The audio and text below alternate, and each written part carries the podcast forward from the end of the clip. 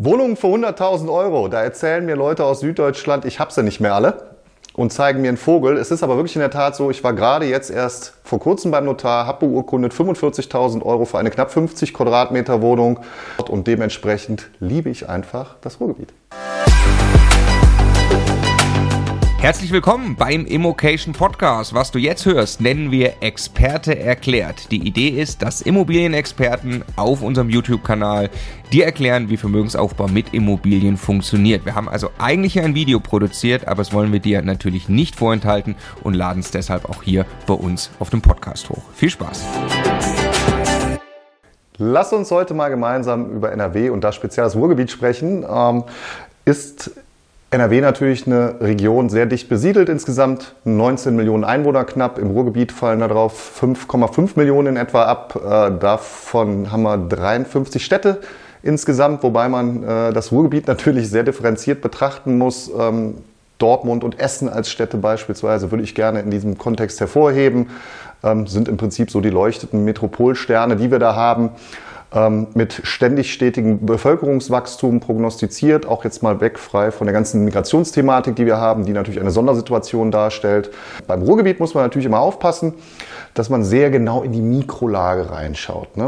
Lass uns kurz unterscheiden zwischen den Begriffen Mikrolage und Makrolage. Also die Makrolage ist ja das große Ganze, die Mikrolage ist dann sehr detailliert. Für mich äh, gibt es sogar noch die Mikro-Mikrolage. Also ich gehe in den Stadtteil, in die Stadt rein und dort natürlich auch noch in die einzelnen Straßenzüge in Essen. Einfaches Beispiel, Gladbecker Straße fängt am Zentrum an.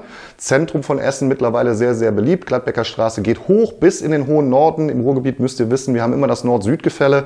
Also die meisten Städte sind im Süden mit sehr teuren Immobilien versehen und im Norden kann man auch sehr, sehr günstig einkaufen. Da durch natürlich im Süden auch ähm, mehr Richtung passives Einkommen, sehr, sehr sichere Mieteinnahmen und im Norden alles ein bisschen dynamischer und risikobehafteter.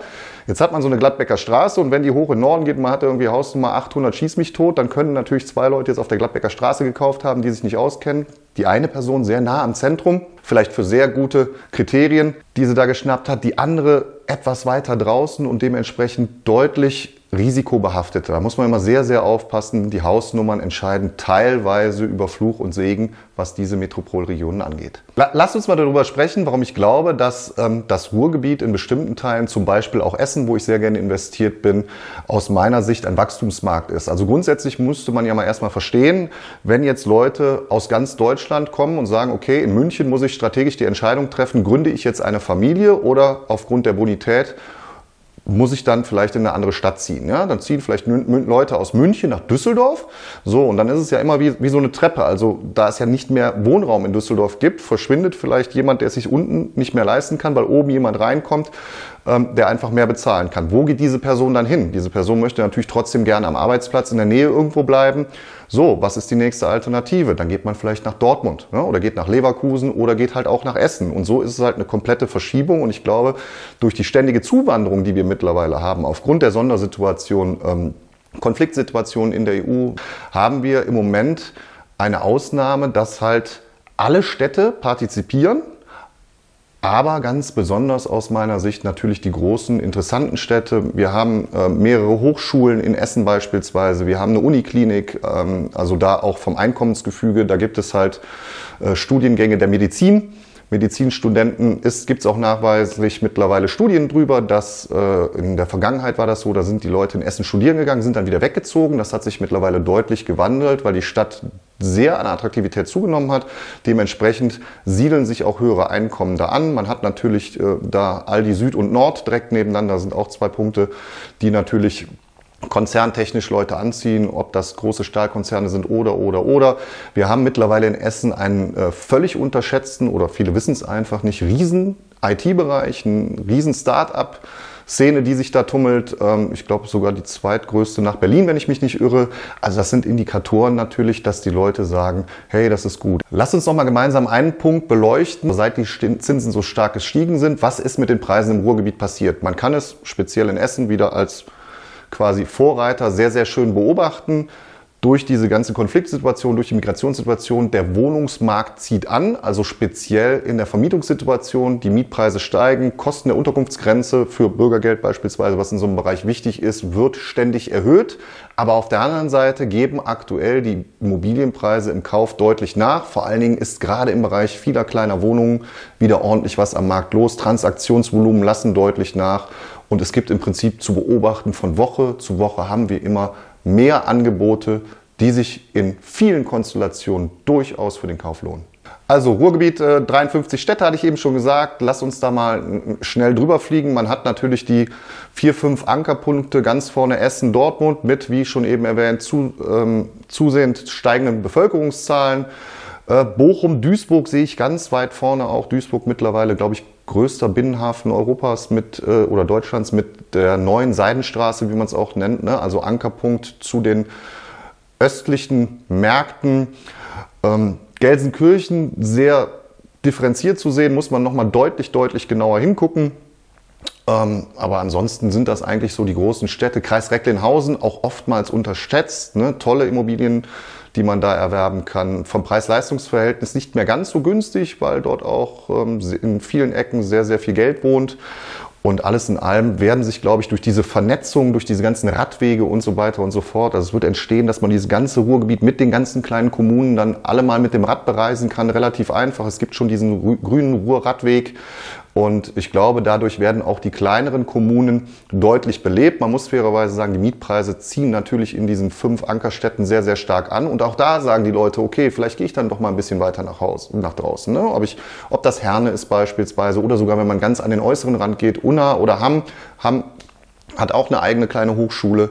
Also muss man schon sehr, sehr genau hingucken. Alles in allem, abgesehen von der Sondersituation, glaube ich, dass das gesamte Ruhrgebiet nicht in der Bevölkerung wächst. Ne, Sondersituation jetzt durch die Flüchtlingsthematik. Ähm, aber einzige, einzelne Kernpunkte, die sollte man immer wieder in der Mikrolage fixieren, wo man riesige Chancen hat, wo sich auch fluktuierende Stadtteile entwickeln. Richtige Fädelwirtschaft hat man da teilweise. Also das, was man eigentlich in Deutschland ursprünglich aus Berlin kennt, Prenzlauer Berg, Kreuzberg und solche Thematiken. Ähm, das ist auch in den Ruhestädten mittlerweile sehr, sehr schön zu erkennen. Vor allen Dingen, weil gerade in den Ankerstädten, also Dortmund beispielsweise auch, die versuchen diese, ich sag mal, Schmuttelsecken ums Hafenviertel rum sehr, sehr stark aufzuwerten. Äh, okay, lasst uns mal auf das äh, Chancen-Risikoverhältnis im Immobilienbereich eingehen, was den Ruhrpott angeht und in meinem Fall speziell Essen oder auch Dortmund oder Bochum, weil ich mich da sehr, sehr gut auskenne und auch selber investiert bin. Ähm, um den Stadtkern rum hat man halt durchaus noch die Möglichkeit für 1000 bis 1500 oder teilweise in etwas entwicklungsbedürftigen Ecken sogar noch unter 1000 Euro im Quadratmeter einzukaufen. Die Zeiten werden aber absehbar auf die nächsten ein, zwei Jahre, denke ich mal, vorbei sein, weil da eine sehr, sehr starke Stadtentwicklung gerade im Stadtkern stattfindet und die strahlt natürlich nach außen aus. Von den Mieten aktuell sind wir bei sieben Euro aufwärts und ich meine, da muss man jetzt kein großer Mathematikrechenkünstler sein. Wenn man sagt, man zahlt 1000 Euro im Quadratmeter und kriegt am Ende sieben Euro Kaltmiete ohne Sondervermietungskonzepte, ganz normales Wohnraumvermietungsmodell, dann hat man da sehr, sehr gute Chancen aus dem Altendorfer Markt beispielsweise mal zu beobachten. In Essen, äh, Altendorf immer noch sehr verrufen, meiner Meinung nach sehr gut, weil direkt neben Essen 51.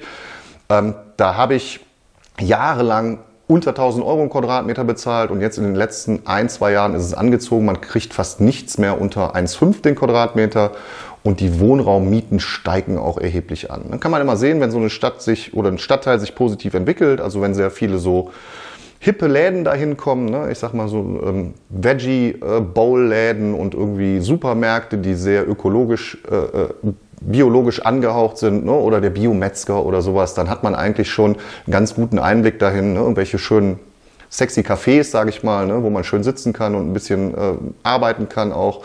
Das sind wirklich Dinge, da, da könnt ihr sehen, da bewegt sich was im Markt.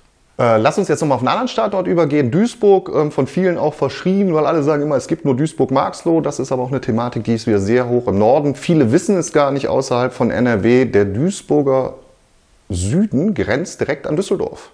Jetzt müsst ihr euch vorstellen, ihr habt Düsseldorf-Flingern, das ist so da, wo der Flughafen ist, da zahlt ihr um die 4000 Euro einen Quadratmeter. Dann geht ihr auf die andere Straßenseite, sind im, seid im äußersten Zipfel von Duisburg und da kann man für 1500, 2000 Euro einen Quadratmeter super Deals machen in sehr, sehr gepflegten Ecken.